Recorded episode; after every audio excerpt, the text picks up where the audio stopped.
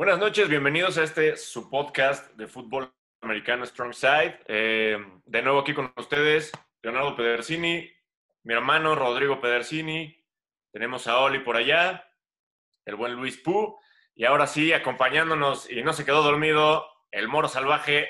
Omar. ¿Cómo están? ¿Cómo están, amigos? Esto del sueño fue, fue, pretexto la semana pasada, pero esta vez no sé cómo. claro. ¿Cómo ya edad, a, a, sus, a sus halcones? Ya es la edad. Oigan, pues bueno, empezando un poquito con lo que es este, este pequeño podcast. La verdad es que tuvimos una semana eh, de muchos tumbos. Eh, fueron muchas lesiones y fueron muchas cosas lo que pasó. Vamos a hacer un poquito el cambio de formato. Vamos a hablar de, algunos, de, algunos partidos en especial para que no se vuelva tan tedioso. Vamos a hablar de los de la próxima semana y así nos vamos a estar yendo. Y la verdad es que no podemos dejar pasar ahorita lo que sucedió con el Cruz Azul del fútbol americano llamado los Falcons. ¿Cómo ven? ¿Qué opinas, Moro? ¿Qué pasó, güey?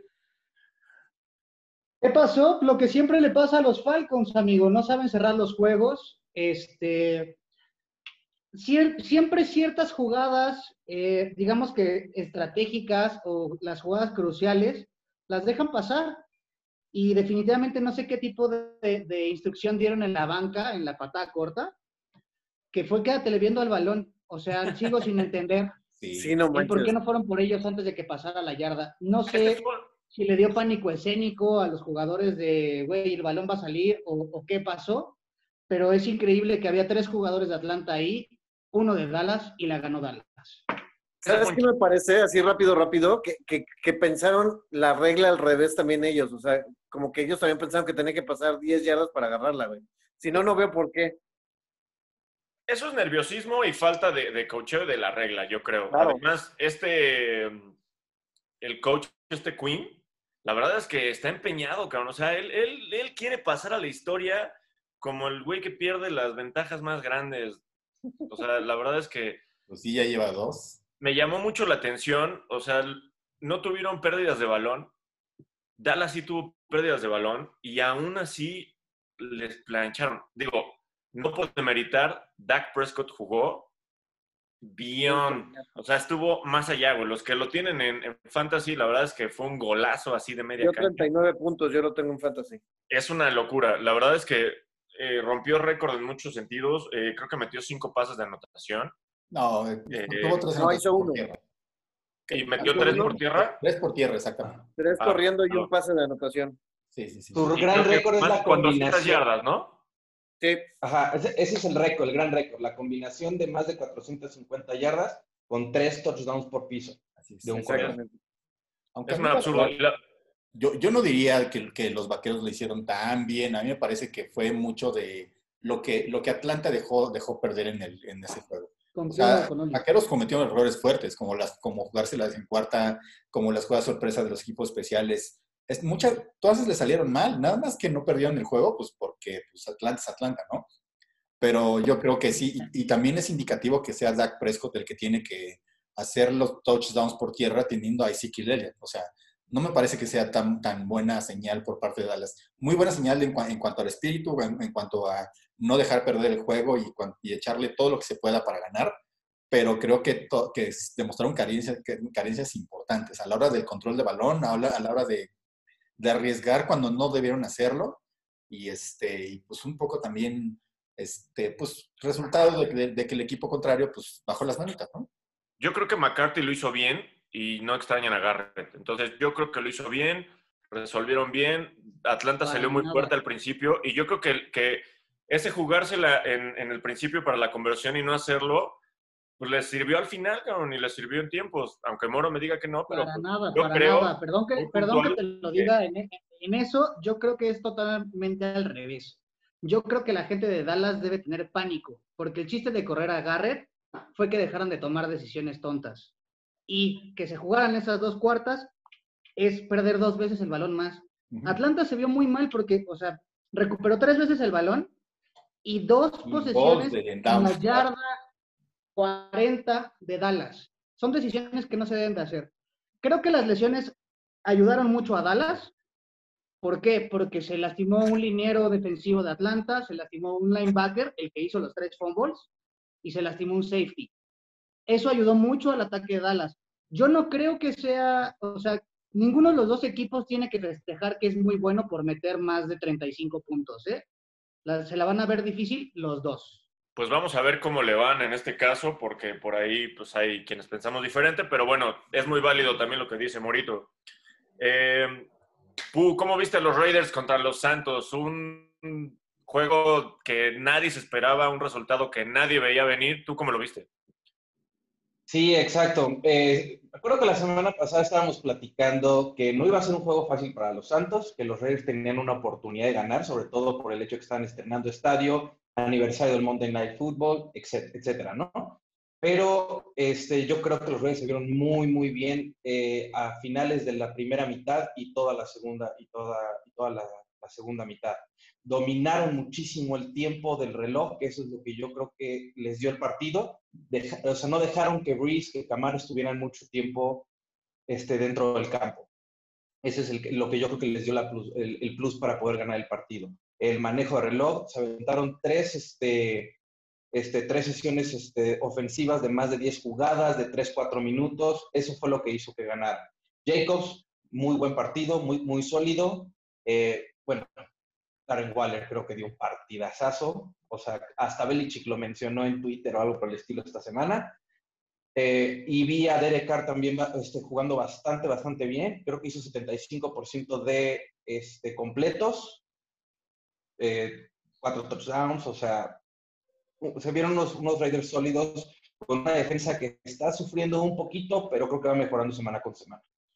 Fueron tres touchdowns, pero sí, yo creo que la defensa tiene, tiene mucho mérito, ¿eh? La realidad es que yo creo, y, lo que sí, que me acordé mucho de Moro, creo que sí se vio el declive ya de, de, de, Drew Brees. O sea, no puede lanzar ni slants de cinco yardas y no tiene a Michael Thomas. O sea, la verdad es que se vio sí no se vio como el Drew Brees al que nos tiene acostumbrados. Eso fue lo que me sorprendió a mí más realmente, la inoperancia, la inoperancia de los Saints. O sea, yo pensé que no se iba a afectar tanto que no estuviera Thomas, pero sí vi, o sea, eh, Alvin Camara tuvo un par de corridas muy buenas, incluso, este, pero sí yo vi a Breeze ya muy errático, la verdad es que sí me, sí me dejó así como, ¿Breeze? O sea, como, como no sé si ya se la edad o estaba simplemente como pues no sé, como, que todavía sigue este oxidadín de la, de la, de la falta de, de, pretemporada, pero sí lo vi, este, pues, errático, ¿eh? Y le faltaba, y como que es, no es una característica típica de Breeze eso. sí, definitivamente no fue su mejor juego. Le faltó mucho. Yo creo que, yo, yo vi un poco, sí lo vi perdido sin, sin tener a, a ese, esa seguridad que le da Michael Thomas estando ahí. Sí lo vi un poco hasta desesperado en momentos. Creo que, creo que, creo que sí le faltó mucho y ya no es el Brice de siempre. Aún creo y confío mucho en él. Yo lo que vi increíble fue, fue esa manera de manejar el tiempo de Raiders. O sea, es lo que estaba platicando ahorita Pu. Hubo una o dos en, el, en la segunda mitad.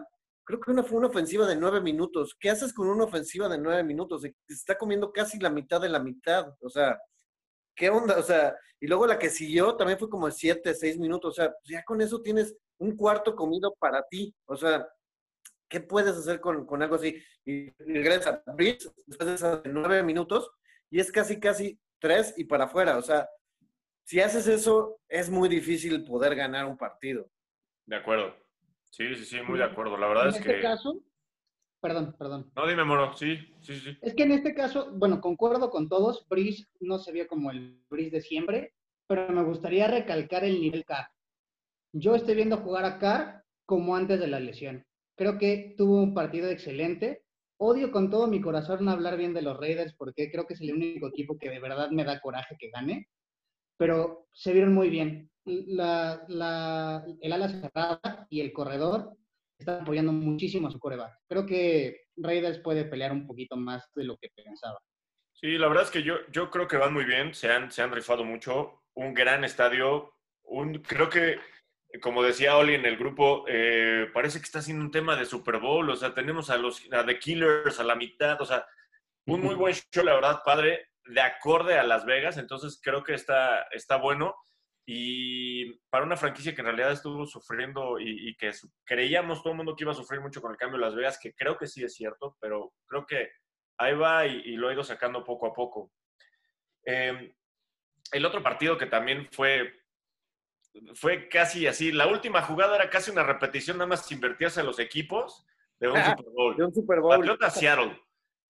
Yarda uno, Cam Newton con el balón y lo, lo, o sea, ni siquiera tanta creatividad le corrieron. ¿Cómo vieron ese juego?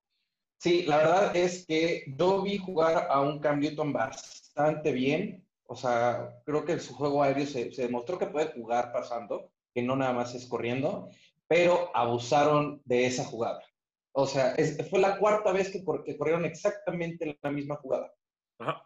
O sea, no, no, puedes ganar un partido así. O sea, estás hablando de tu cuarta oportunidad, el juego está en la línea, o sea, hay tienes muchísimas opciones. Eres un coreback que se puede colar al, touchdown.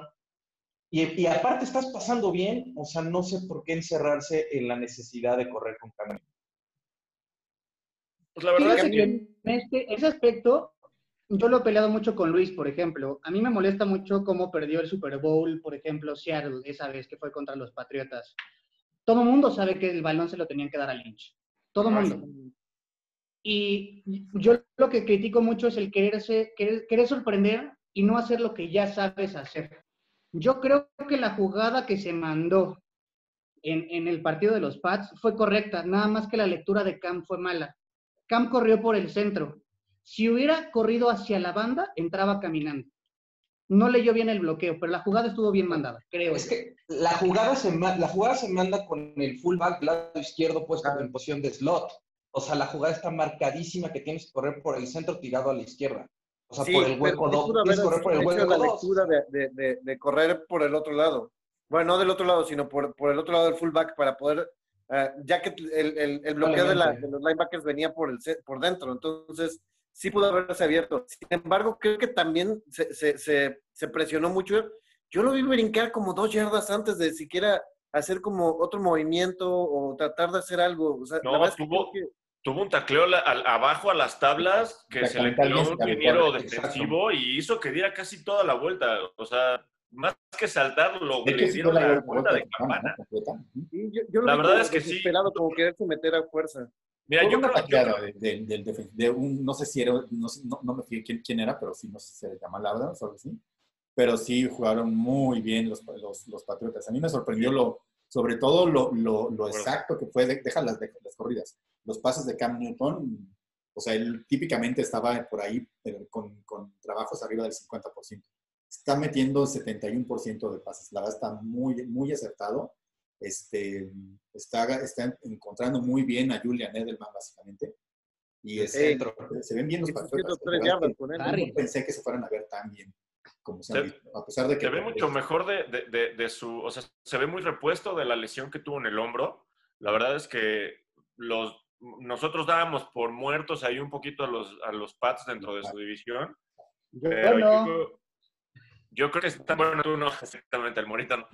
Pero yo, yo creo que parece que, que, son de a de veras, ¿no? Este, les ha tocado, les tocó un sinodal fuerte, bueno, un, segundo sinodal fuerte, eh, porque aparte, bueno, tienes enfrente a Russell Wilson, que lanzó cinco pases de, anotación, ¿no? O sea, digo, es, es una locura. Y, siendo un equipo que no tiene una defensa tan fuerte, porque también este Irving también salió con, con eh, ruptura de ligamento cruzado anterior de la rodilla, entonces también está fuera de la temporada, que ya lo hablaremos más adelante.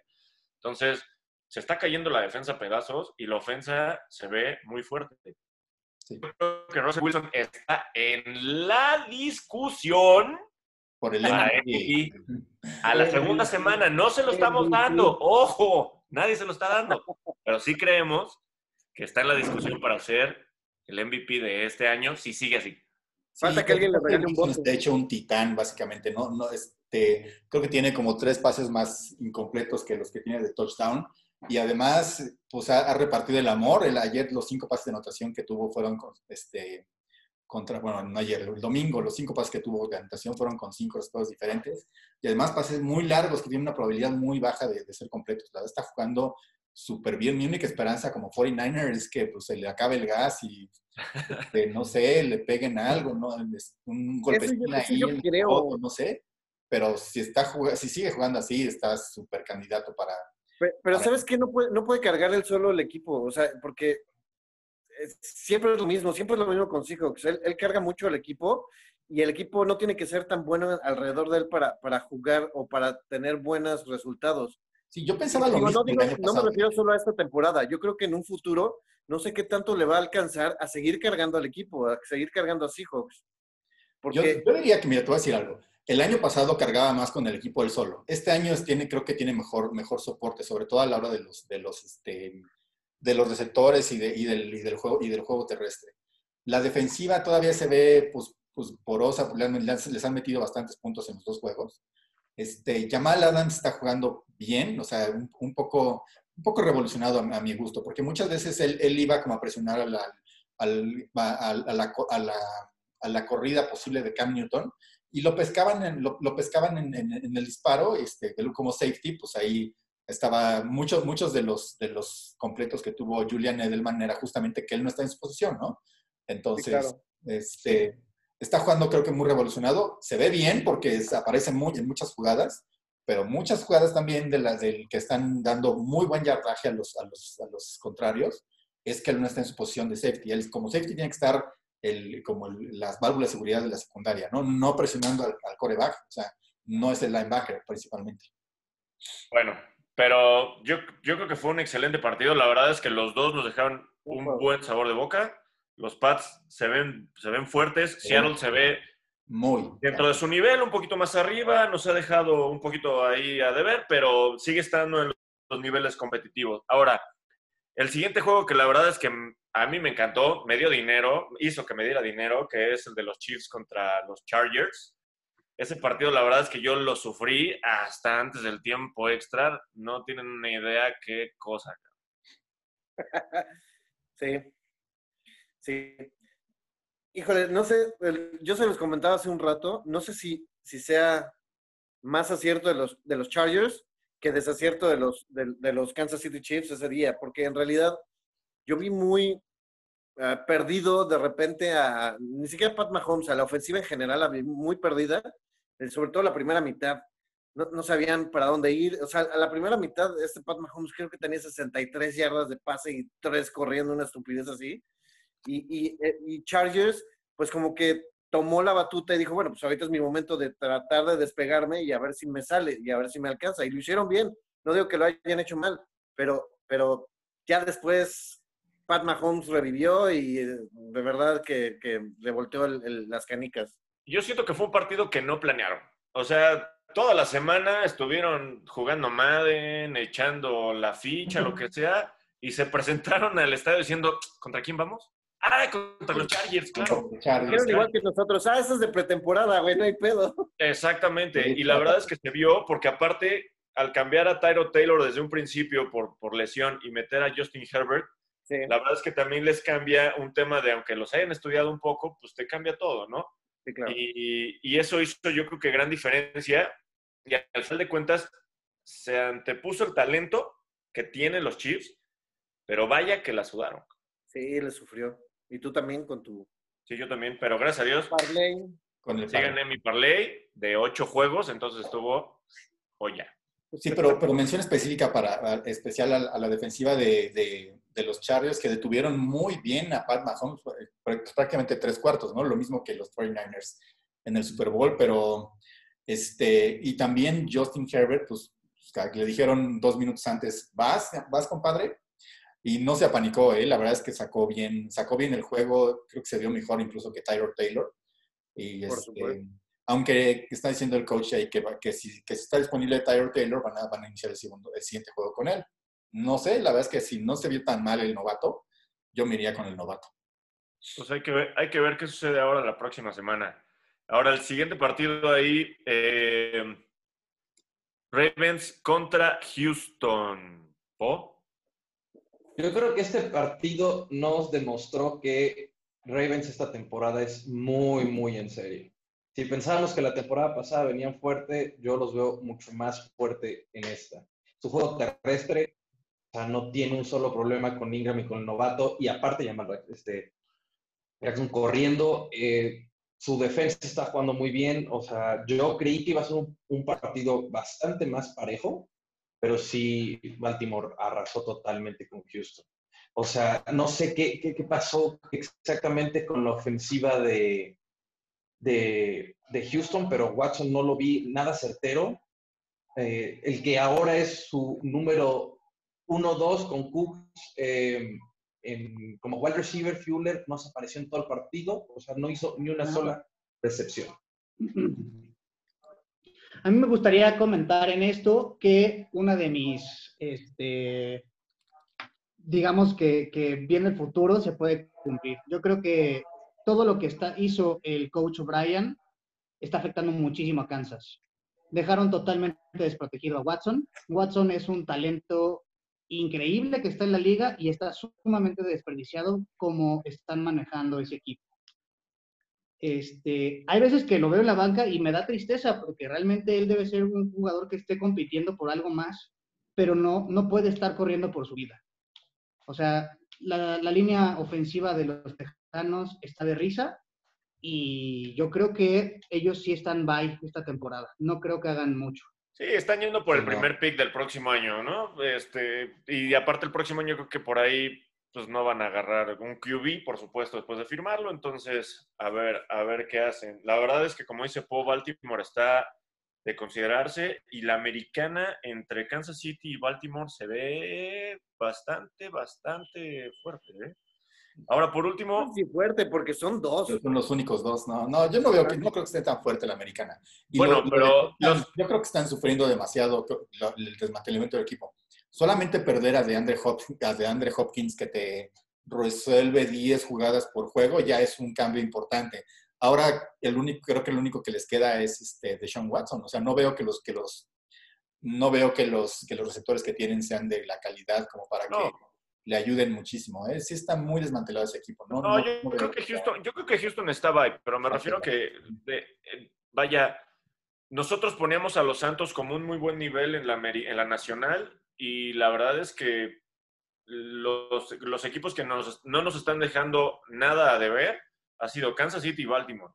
La verdad es que de la americana, cualquiera de los dos que entre le pone una cara fuerte al que me digas de la nacional. Entonces, a ver en qué acaba eso.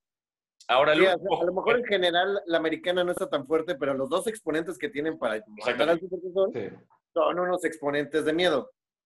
Ahora, por último, eh, nada más como menciono honorífica, mencionar a este par de equipos. Eh, creo que fue un buen, un, partido entretenido para, para, un Thursday night. Eh, ver a, los Browns contra Cincy.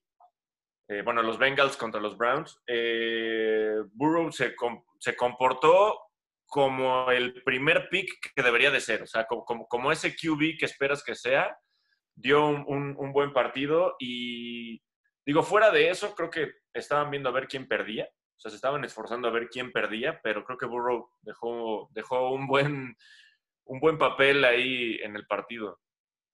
Sí, Burrow lleva, lleva un, pequeño stat de él es que lleva 60 intentos de pase y ninguna intercepción. Y es el primer coreback novato que logra ese desde, desde, el, desde el 2003.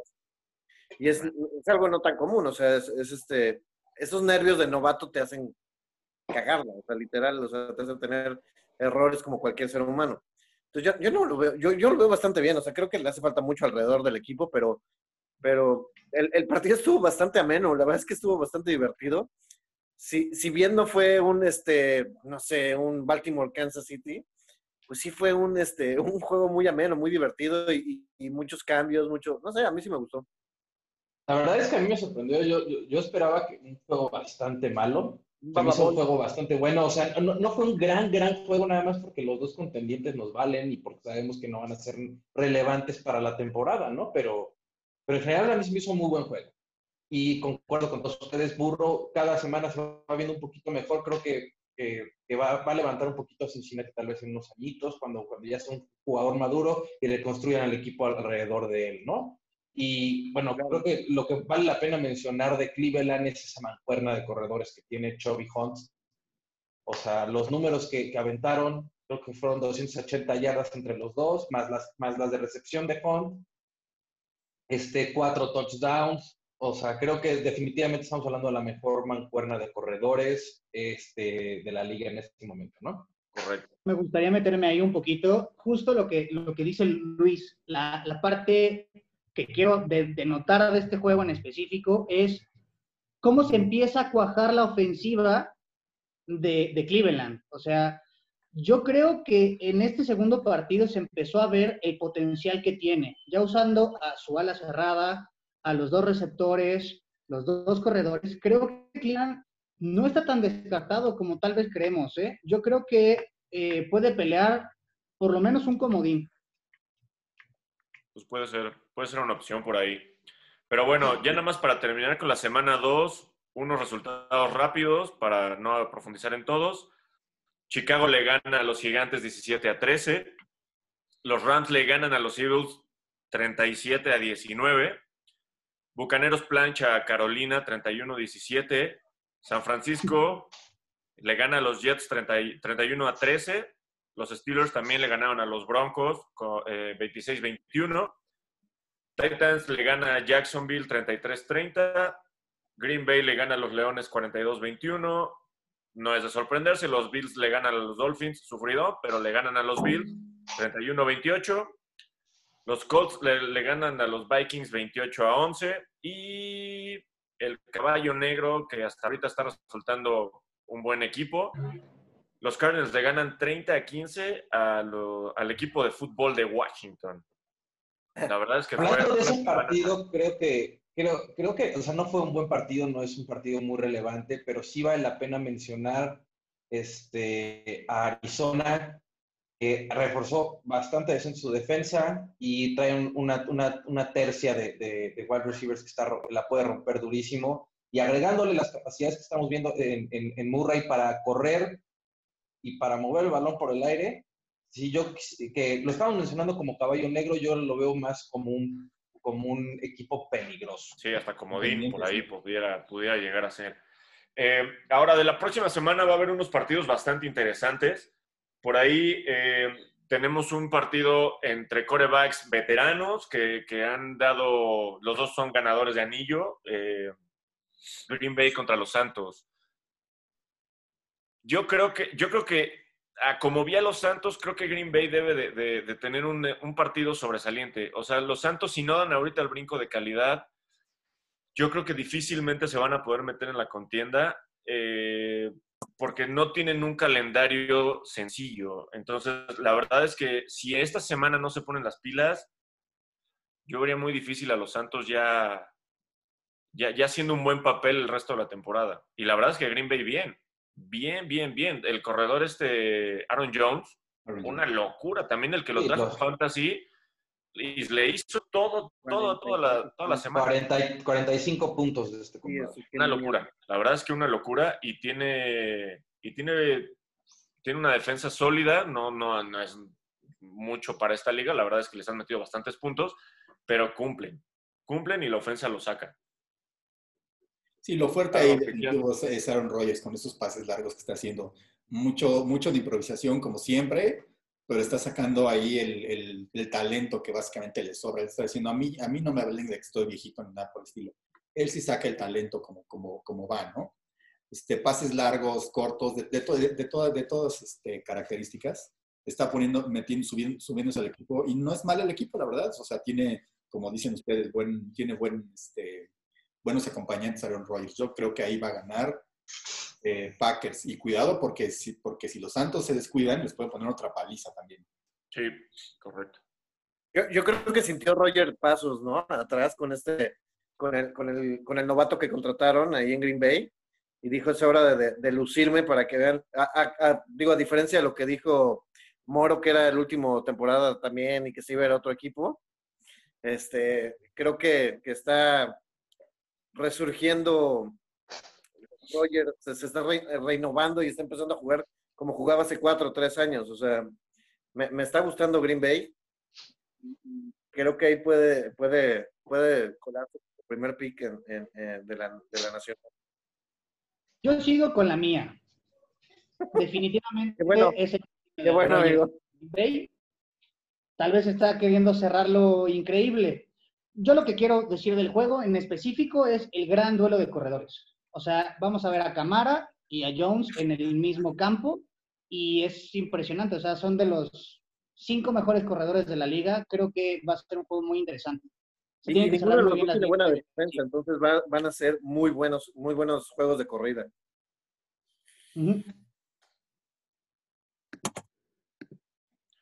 Bueno, eh, por ahí tenemos otro partido también bastante interesante en la Nacional, que es este ahora sí un sinodal de verdad para Dallas, que yo creo que tienen que, responder al nivel. Entonces, eh, tenemos un partido entre Dallas contra los Seahawks. ¿Cómo ven? ¿Creen que Dallas tenga lo suficiente? A mí este partido se me hace muy, muy interesante porque eh, va a ser el, momento justo para que Dak, bueno, Dak, Leo Cooper, etcétera, demuestren si, si, es, si es cierto que traen el equipo que nos presentaron en la segunda mitad del partido contra Atlanta. O sea, yo creo que si Dallas se, puede jugar al nivel del juego contra Atlanta todo el tiempo, es un, es un equipo sumamente peligroso. Lamentablemente tiene muchos, muchos parches en la defensa. Pero si logran eh, aprovechar que traen la victoria contra Atlanta, eh, podrían empezar a salir del hoyo que pensamos que iban a estar porque el primer partido no vimos nada de ellos, ¿no? Yo creo que va a ser un duelo de puntos porque Russell Wilson no va, no va a permitir, no, no, no, no va a meter menos de 30, 35 puntos. Y si Dak Prescott y, los, y la ofensiva de Dallas se pone las pilas, estamos hablando de partidos con 35, 40 puntos por equipo. Sí, yo, ahí yo veo que Dallas va a caer a su nivel. O sea, la verdad es que ah, el, nivel que, han tenido las últimas temporadas es que con equipos ganadores pierden y con equipos este, con, con marca de 500 o, menores, pues siempre, casi siempre pueden ganar, ¿no? Digo, ahora los de los equipos que tuvieron, que, que los que van, van igual. O sea, contra Rams perdieron, contra Atlanta este, ganaron, pero a mí me parece que, que, sea, que los, los halcones marinos son demasiada pieza todavía para los, para los vaqueros de Dallas. Ahí yo creo que los van a regresar un poquillo a la realidad. Este, no, sí veo que, efectivamente que, lo, que los halcones marinos metan muchos puntos, por lo menos unos 30, 40, 30, 35, pero la verdad es que no veo que Dallas tenga la, capacidad de meter tantos. dijimos que la defensa de, los halcones marinos está un poco porosa, pero creo que no, no me parece tan efectiva todavía. Ahí yo creo que va, se va a ver el verdadero nivel. Yo creo que ahí también hay que apostarle altas, ¿no? Yo creo que la verdad es que yo, yo creo que, eh, muy en lo personal, creo que Seattle debe de ganar. Eh, se me hace simplemente por tema coreback, así, nada más por eso. Creo que es mejor coreback Russell Wilson que, que Dak Prescott. Entonces, eh, creo que va a ser un, partido de altas y, va a estar bastante interesante. Ahora, otro partido interesante que en otros años hubiéramos dicho qué cosa, ponle Pachuca contra el Atlántico, Rams Bills, güey. La verdad es que son equipos que nos han sorprendido. Los Bills han tenido partidos no tan difíciles, pero pues ahí van con su 2-0, ¿no? Y los, los Rams son un equipo que da tumbos, que, que, se levanta, pero yo los veo ahorita que están ahí jugándosela bien y también van 2-0. Entonces aquí alguien pierde el invicto. Sí, aquí yo también, aquí no sé, la verdad está difícil. Fíjate, en el partido de los Bills contra, contra, contra Miami no los vi tan sólidos, ¿eh? De hecho, este, se, tuvieron que recuperar de que Miami llevaba la ventaja en, los últimos, en los últimos minutos. Entonces, y Miami no trae gran cosa. No sé, no sé qué tan sólidos estén realmente los Bills.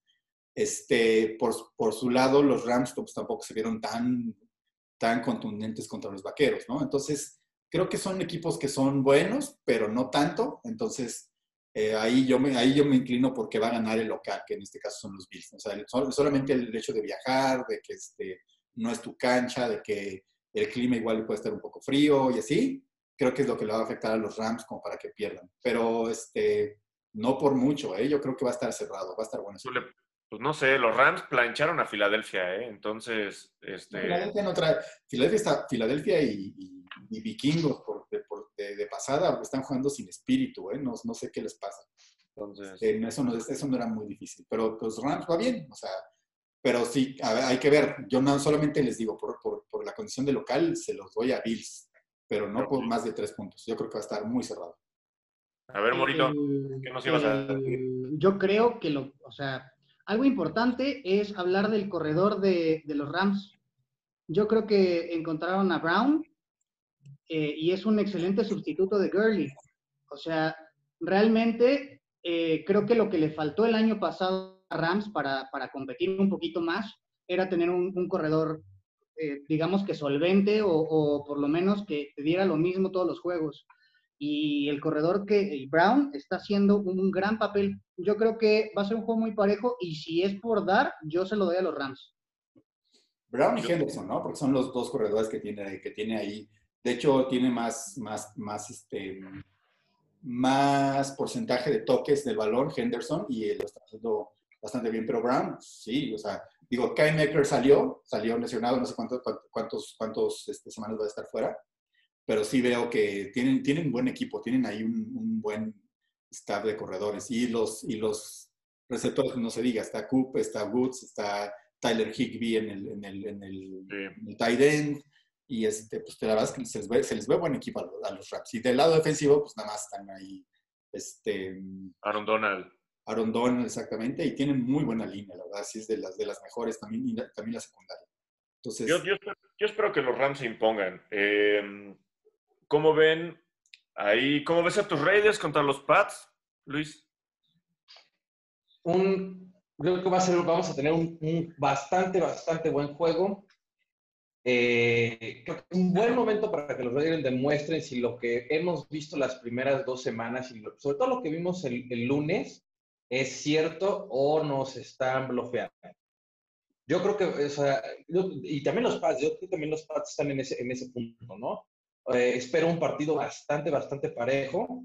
Eh, yo creo que va a ser un partido donde tiene la defensa de los Raiders tiene que controlar muchísimo a Cam Newton, el, el safety Abraham de, de, los Raiders. Creo que va a ser, este, tiene que jugar de manera personal con Cam Newton y puede resultar en algo bastante este, favorable para la defensa de los Raiders. Creo que pueden sacar un poquito la casta ahí. Eh, ofensivamente no le veo mucho problema a, los Raiders. O sea, creo que trae una, una, ofensiva bastante sólida, y, pero va a ser una excelente prueba eh, toparse con Stephon Gilmore y demás defensa de los Patriotas, ¿no? Ese es el duelo que me gustaría ver a Derek, a Derek contra la secundaria de los, de los Pats. Ese, eh, ahí va a ser, yo creo que el punto medular de ese partido. Este, y a ver en qué modo sale Cam, ¿no? Porque la verdad es que Esperemos que salga el CAM de esta semana pasada y, no el CAM que estaba en Carolina o esperamos que siga con un buen, con un buen paso, ¿no? Sí, hay, eh, la clave para los Raiders definitivo es el control de balón. O sea, mientras mantengan a Cam Newton fuera, fuera del, campo como hicieron este, este último juego contra, contra los Santos, esa va a ser la clave básicamente. O sea, si ellos pueden establecer su ataque terrestre y todo eso, Además, eh, va a ser la presión para que, le va a abrir este, el camino para el juego aéreo. Si no pueden establecer, y ahí, ahí afortunadamente tienen, a, Josh, Josh Jacobs, ¿no? Es, si, logran establecer bien su juego terrestre y hacer esas ofensivas largas que tuvieron esta, este, este lunes por la noche, tienen buena oportunidad. ¿eh? y del lado, del, lado de Carolina, una cosa que sí, del lado de, del lado de, de los Patriotas, la, este, la clave va a ser las conversiones en terceras oportunidades. Lo, hicieron muy bien, realmente muy bien contra los halcones marinos. Muchas terceras oportunidades y largas. Y, este, y eso mantuvo la ofensiva caminando y, este, y pues los llevaba a anotar muchos puntos. Si la, si la defensiva de, de, los Raiders logra frenar esas terceras oportunidades, también va a ser un factor importante para que, para que ganen el partido. Yo le voy a, yo digo que van a ganar aquí los Patriotas. Yo creo que los Raiders tienen que estar ganando, eh, muy particular, aunque van de visita, creo que sí, sí es, sí es en, sí, en Foxborough. Sí, en Inglaterra. La verdad es que yo, creo que los Raiders deben estar sacando el partido. Y por último, que cree, yo creo que es el partido más interesante, que va a ser un Monday Night de alarido. Eh, los dos primeros, o, los dos mejores equipos de la americana, ¿no? Estamos teniendo un final de conferencia adelantado, yo creo con Baltimore contra Chiefs, bueno, Ravens Chiefs. Y aquí sí, vuelvo a poner mis fichitas en Kansas City. ¿eh? Yo, yo aquí le veo, veo todavía un poco, un poco este, tentativo al equipo de Kansas, sobre todo por lo que hicieron con el juego contra Chargers. En cambio, a los Ravens no se les ha visto nada de, nada de debilidad. ninguna debilidad hasta ahora. La verdad, se ven súper sólidos. Prácticamente retomaron donde se quedaron el año pasado. Dijeron, así como terminamos el año pasado, así empezamos este año y siguen una buena planadora. Y, sobre todo, bueno, los Texans tienen sus problemas, también, también este, este, los cafés de Cleveland tienen sus problemas. Digo, eso podría ser la única duda. O sea, los equipos a los que le ha ganado los Ravens no son particularmente fuertes, pero pues la verdad es que se han, les, han puesto la, paliza que se esperaba. Entonces, este, yo los veo fuertes. Ahí yo veo que, va, que, se pueden imponer los Ravens, sobre todo porque además es en su casa. Híjole, fíjate que yo creo que este partido son de esos que es un volado, no sabemos exactamente qué va a pasar.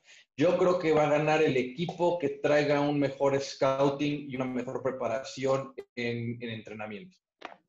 o sea, que los entrenadores se pongan a, como nerds a ver todos los partidos y, a, y hacer los ajustes. Yo creo que ese es el equipo que va a ganar y le veo, y le veo una pequeña ventaja a Baltimore.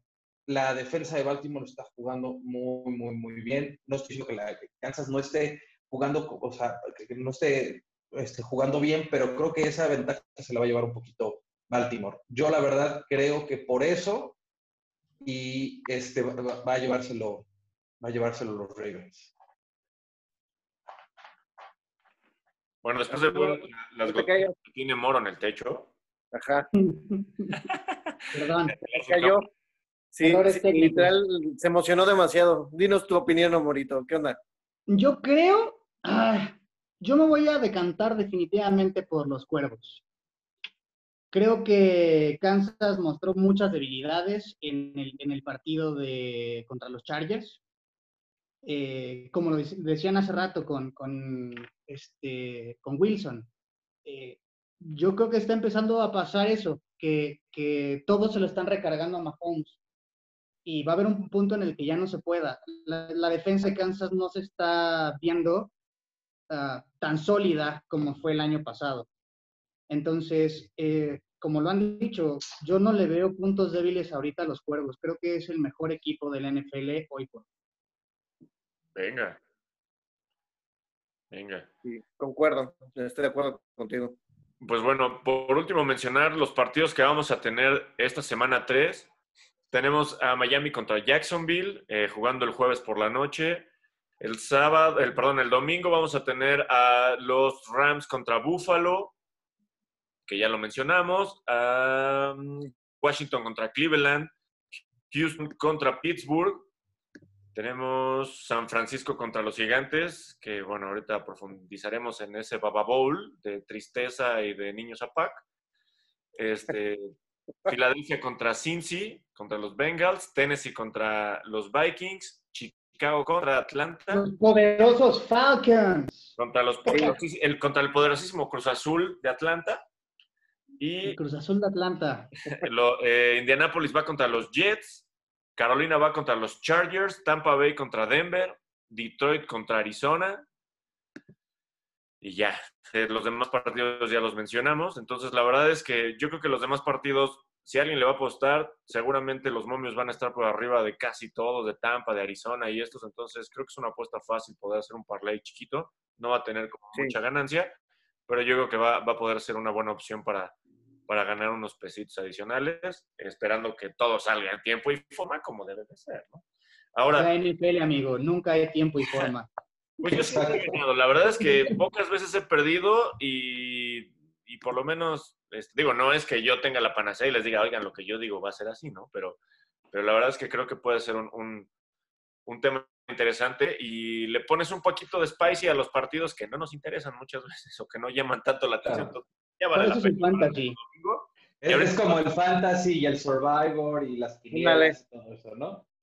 Entonces, si favorcito a los en casa, ¿por qué no ensalzarse el domingo, no? Ahora, estuvimos platicando la semana y, bueno, hace un par de días con, con, con Oli que sacó una, una estadística de momios interesante en donde todos los partidos que inician 0-2, ¿qué probabilidades tienen de quedar fuera? Oli? Los equipos. Por eso, todos los equipos que, queda, que inician 0-2, ¿qué posibilidades tienen de quedar fuera?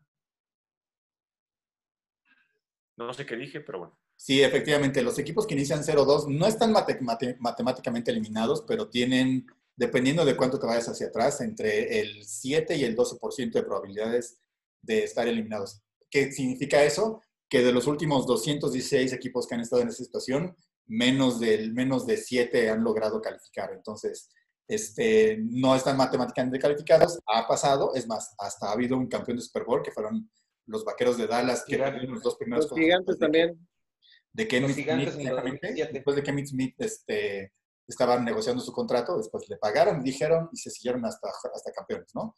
Pero eso son lo raro. Lo normal es que los equipos que empiezan 0-2, este, pues prácticamente estén eliminados, ¿no? Entonces, de los equipos de la conferencia americana que van así, está Cincinnati, está Jets de Nueva York, Miami. Creo que todos estamos de acuerdo en que, que, está, en que podemos dejarlos en este grupo. Sí. Houston y Denver. Entonces, no sé si, ah, si, si ven alguno de esos que, que pudiera revertir la tendencia.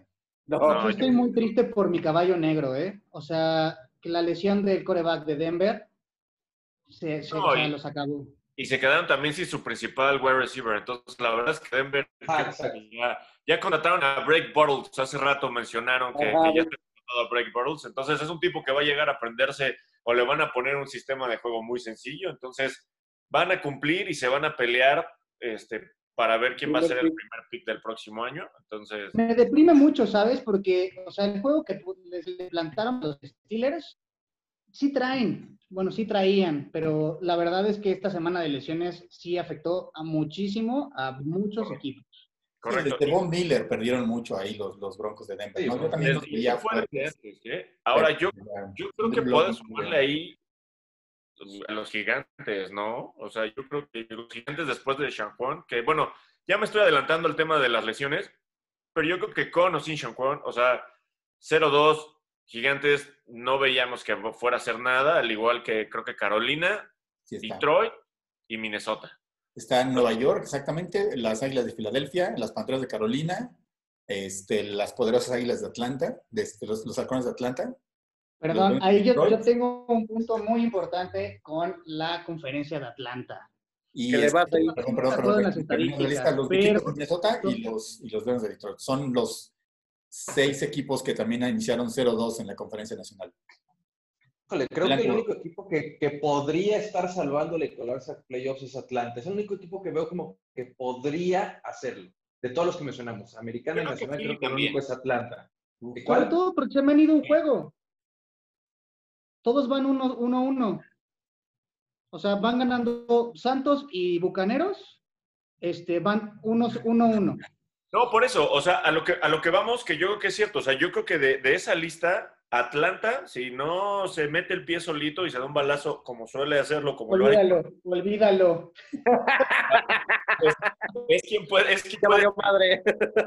Junto con, eh, bueno, yo creo que los Eagles creo que sí pueden, o son los que tienen más probabilidad de poder competir y a lo mejor entrar a playoffs que el resto de la lista que ya nos aventamos.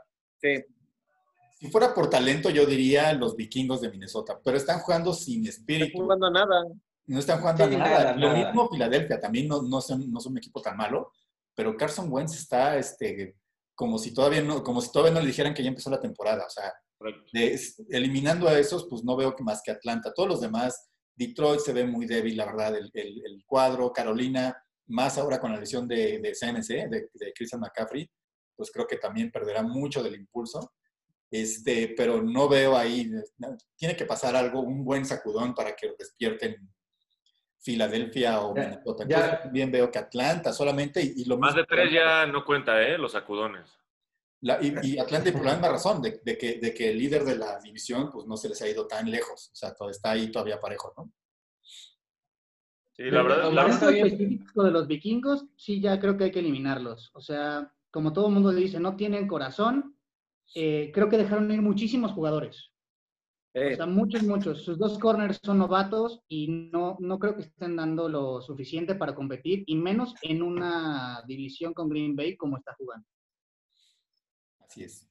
Y bueno, el, otro lado de la moneda es eh, los equipos que empiezan 2-0. Eso no, eso no es tan garantía de que llegues a los playoffs. Eso solo te da un 54% de probabilidades, o sea, más o menos como un poco más de la mitad de probabilidades, lo cual es mejor que lo que tienes a principio de año. Entonces, los equipos que, que empezaron 2-0 de la, de la americana es Buffalo, Pittsburgh, los, eh, los Raiders de Baltimore, los Titanes de Tennessee, obviamente los jefes de Kansas y los, y los, este, los Raiders de Las Vegas. Entonces, a ver, ¿cuál, ¿cuál, de esos creen que sea este, Faker? ¿Cuál, cuál, no es un... Eh, ha llegado ahí por suerte con, con Los Titanes. Los Titanes. yo también, el único que quitaría al 100% de esa lista es a los Titanes. Y, después creo que los Raiders los pondría como, como el caballito negro de esa lista. No, yo creo que Bills, ¿eh? Porque los Pats, ahí van. Hay que ver, yo creo que los, Bills, ah, este, puede ser un poco engañoso porque le han ganado a dos equipos muy malos, que son los Jets y... por, eso, por eso yo creo que los...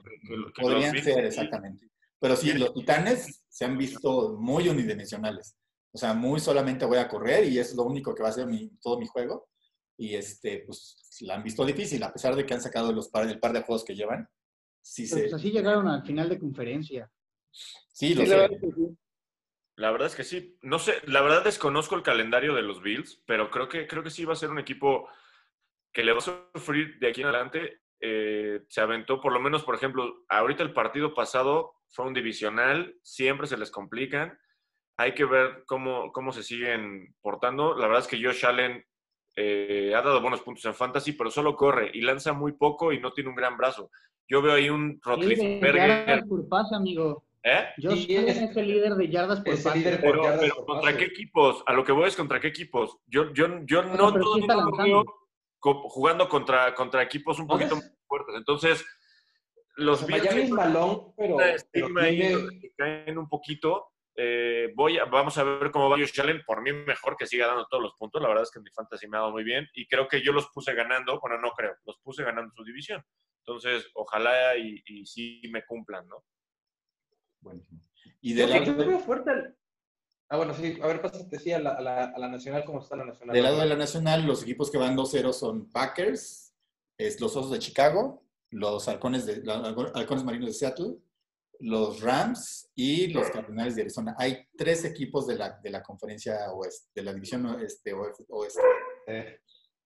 Nosotros al principio del podcast le, echamos muchísimas este, laureles al, a la sur de la Nacional y la que está sacando la casta es la oeste. La oeste, exactamente, sí.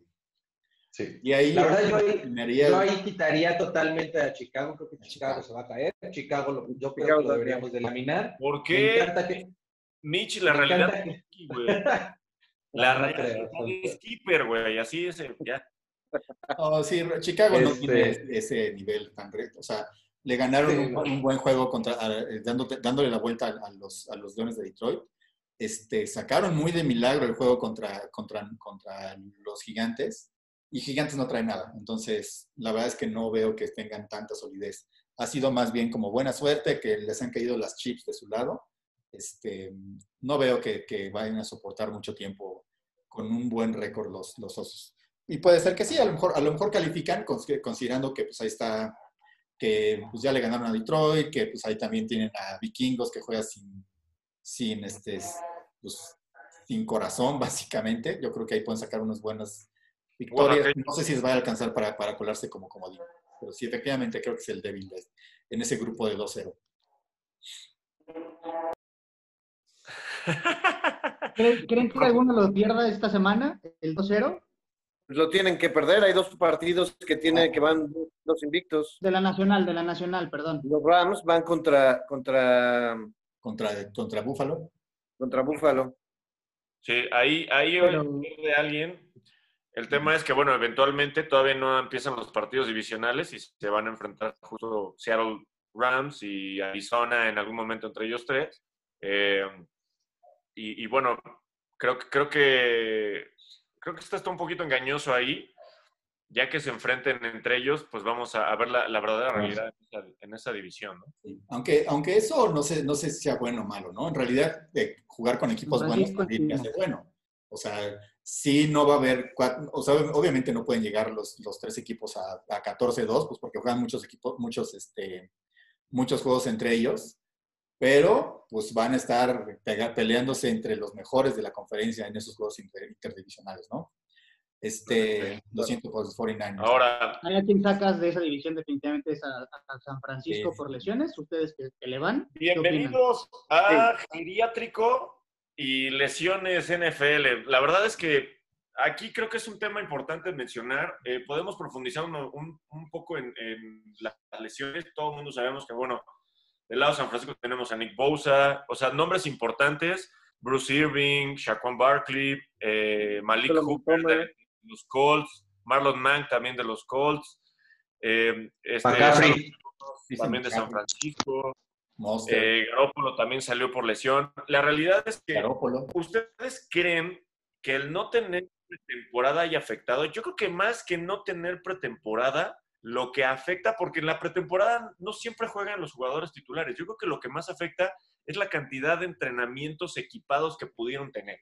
Sí, el, el, verdadero punto ahí. Porque la NFL salió a decir que, eh, que esto, si hubiera sido por una falta de pretemporada, ¿por qué nos empezaron a lesionar desde la semana 1? Y que es azaroso que sea desde la semana 2. No sé qué tan cierto sea esto, veremos cómo siguen las siguientes semanas, pero yo en lo personal se lo atribuyo un poquito más al tema de falta de práctica equipado que al tema de una falta de pretemporada. Mira, no sé si tanto pretemporada, más bien yo le, yo le digo que es desde antes. O sea, típicamente lo, el, la, la, este, la postemporada o, o, todo, el, todo, el, todo el, calendario de entrenamientos es OTAs, minicamp y luego ya entras a preseason. No hubo ni. Ah, creo que se, este Oli. Entonces, ¿cómo, cómo? Entonces, pero, y son tres meses, o sea, la, la, la, la efectivamente la, pretemporada son las últimas cuatro semanas y efectivamente los titulares pues ni juegan, a lo mejor juegan un cuarto, a lo mucho, ¿no? A, a, buena velocidad y con taquileo real. Pero, pero, podemos hablar que, si no... Pero si no TAs y sin minicamp, en realidad no estás, no estás este, acondicionando durante varios meses el cuerpo Creo que te estás lagueando mucho, hermano. Te está, te está perdiendo de repente un poquito la señal. Entonces, este, a ver, eh, creo que ahí te congelaste. Yo, yo creo que el detalle más que, más que la pretemporada, eh, en cuanto a los juegos de pretemporada, es a lo que se está refiriendo Oli o lo que está tratando de comunicarnos, que es esto, estos campamentos que hacen los equipos antes de jugar, antes siquiera de la pretemporada, antes de siquiera de firmar contratos, que es cuando empieza a ver el, pues, el acondicionamiento físico, el, los entrenamientos con golpeo, los entrenamientos sin golpeo, este, todo esto es lo que está generando en estas lesiones que, que pues obviamente, básicamente la mayoría de los jugadores lo hicieron por su cuenta. Si bien al menos lo hicieron, pues no todos lo hicieron al 100% o no lo hicieron con la calidad que debían de hacerlo. Y, eso lo está, o sea, se está viendo ahorita, sin mencionar el, el mugre campo del, del, estadio de los gigantes, que bueno, bueno se ha mencionado mucho. Pero, pero, pero creo que, que, en un momento sano, si hubieran tenido su entrenamiento y su acondicionamiento físico bien, a lo mejor no hubiera pasado tanto. Sí, pues, o sea, la verdad es que yo creo que sí, sí tiene que ver un poquito el tema del grupo. Les decía, justamente es lo, lo, que, lo que les decía, el, el, no tener OTA y minicamp creo que es lo que está este, afectando más. Por más que lo quieres hacer en tu casa, tienes que haber comprado mucho equipo este, y no puedes salir a muchos lugares para hacer entrenamientos explosivos y de... No, y necesitas la guía, la guía. Exacto. Entonces, yo creo que eso, es, ese es el origen de tantas lesiones ahora. Este, claro que afecta también el que si estás jugando sobre un, campo de, pues no sé, de, goma, de, goma de plástico, como son el estadio de los, de los gigantes o de los... Creo que te sigues cortando un poquito, Oli. Te sigues cortando todavía un poquitín. Este, sí, la verdad es que yo creo que el, tema de, también siento que es un poquito de, coraje y de justificar el tema de San Francisco. Creo, es mi equipo y todo, pero creo que el equipo que más ha perdido o, que más bajó por todo este tema ha sido San Francisco. Eh, yo, a lo mejor ni me estoy aventurando mucho, pero la verdad es que casi, casi creo que la temporada puede estar ya muy, muy en riesgo. O sea, incluso hasta ya lo pondría en un 70% ya casi que no, no vamos a sobresalir y más en la división en la que estamos, ¿no? No llores. ¿Quieres un abrazo, amigo? me da por llorar, güey. La verdad es que... Yo sí lo quiero. Sí, muy lejos, amigo, muy lejos. estoy mencionando solamente los que se lesionaron para, toda la temporada, pero no traemos corredor con Trevor Coleman que se quedó fuera. Se quedó Garoppolo que no va a jugar esta semana. Kittle todavía está en. en... tampoco. Bueno, no va a jugar. Este, ah, contratamos a Siggy Anza para ver si podemos tener ahí un poquito más de soporte en la línea, en la línea defensiva. Eh, la verdad es que no, no, le veo mucho pies ni mucha cabeza y este y yo todos están lesionados. Toda la defensa está lesionada. Bueno, pero a ver, vamos, vamos a intentar ayudarlos tantito. Es un pequeño abrazo con palabras. Eh, de los próximos, de los próximos cinco juegos que tiene San Francisco, cuatro son muy ganables. Son equipos no puedo decir fáciles porque para mí la NFL ningún equipo es fácil y todo el mundo te puede sacar el juego, pero digamos que son manejables, ¿no? Entonces, creo que eh, se te van a curar muchos jugadores de aquí a, cinco, cinco, semanas y San Francisco, pues tampoco es como que tenga un sistema tan exigente en cuestión ofensiva, defensiva sí. Eh, sí vas la, la, baja más fuerte definitivamente es Bosa, ¿no? la defensiva sí, definitivamente. Entonces, vamos a ver si Ansa puede, puede levantar la mano, si Kilo empieza a dar mejores resultados como novato, yo creo que perdida no está. Bueno, yo, yo la verdad. muy complicado. Espero, espero que sea así, como dices, Moro. La verdad es que vienen partidos buenos, pero no necesariamente. Nuestro, nuestra ofensiva está basada en correr y nuestros corredores han estado fuera. Entonces, no estamos lanzando Mohamed Sanu. ¿Qué le lanzaron, güey? No le lanzaron nada. O sea, la verdad es que. Acabas de contratar a, Sanu, que es un excelente segundo receptor. Y como lo dije, no sé si fue, fuiste tú o fue tu hermano, que dijo: el juego está planeado para McKinnon, que es el, el corredor que sí está, ¿no? No. Digo, me, está dando mucho coraje este programa porque le he echado porras a los Raiders a San Francisco. Pero, este, la verdad yo creo que no, deben estar deprimidos y creo que San Francisco puede aguantar muy bien el madrazo, digamos que estas cinco semanas. Si se siguen cayendo, pues ya, retírense. No, no, no, yo, yo, yo creo que va a haber un resultado interesante. No creo que estemos por arriba del 500 al final de la temporada, la realidad. O sea, yo, yo, yo creo que sí, o sea, un 8-8 no lo veo. O sea, ¿No? lo veo, pero ni, ni de chiste. Yo, yo sí lo veo, porque de por sí tenemos ahorita partidos muy fáciles. Todos, los partidos de nuestra división. Yo creo que sí quedamos 8-8, pero no creo que nos alcance ni para comodín. No, definitivamente. Ah, no. No, no, no. Yo también veo un 8-8. El, el, factor más importante que veo ahí es si, cuánto, cuánto tiempo va a estar o no Jimmy Garoppolo. Digo, la, ausencia de voz es importante, pero históricamente, con, desde, desde que llegó Kyle Shanahan, este, con Jimmy Garoppolo van 21 ganados, 6 perdidos, y sin Jimmy Garoppolo van 4 ganados, 20 perdidos, completamente la otra moneda. Entonces, aunque la gente piense que no es importante en el equipo, él ha sido el factor fundamental para, para, para darle la vuelta Pero son a toda la de Shanahan desde que llegó. ¿Cómo, Moro? O sea, pero Garoppolo está fuera dos semanas, nada más. Sí, exacto, dos semanas. No, sí, o sea, definitivamente, o sea, pero, pero, pero ha sido frágil, ya, le, ya se rompió el ligamento, güey. O sea, es un tipo que, que no ha sido constante, no es, no, no, no, no es tan fuerte físicamente como otros, como otros corebacks, ¿no? Y la verdad es que no sé qué tanto valga arriesgar toda la temporada si no tienes defensa y poner a tu coreback franquicia al que le pusiste la lana y donde pusiste tus fichas para, para ganar la temporada, el intentar forzar la máquina. Eso es lo que yo creo que va a acabar sucediendo, que Kyle Shanahan va a hacer un poquito para atrás y va a decir, ¿sabes qué? Vamos a recular un poco, vamos a tomarlo como expertise, vamos a planchar como mejor el sistema y cuestiones así más que agarrar y decir, vamos a forzarlo para querer entrar a fuerzas y, no poder competir a lo mejor al nivel de los equipos que están más arriba. ¿no? Bueno, eso Yo quiero una, hacerles una pregunta, una, o sea, de lo que acabas de decir.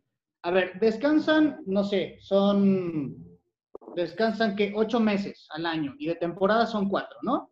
Ajá. Yo creo que todos los equipos lo, único que quieren es forzar la máquina todo lo que se pueda, o sea, y los jugadores también. Fíjate, Omar, que eso, eso, eso que estás diciendo ahorita es totalmente complementario con el desmadre de las lesiones y de qué tan importante es empezar el acondicionamiento físico y entrenamiento desde antes. Yo creo que la NFL es, es, es, la liga donde, bueno, la NFL y en general el fútbol americano, porque lo que voy a decir ahorita lo hacen desde, desde, desde antes de high school hasta la, hasta la NFL, que es empezar sus temporadas mucho tiempo antes. o sea, su pretemporada dura el, casi el doble que su temporada normal porque tienen que preparar el cuerpo, tienen que preparar los equipos.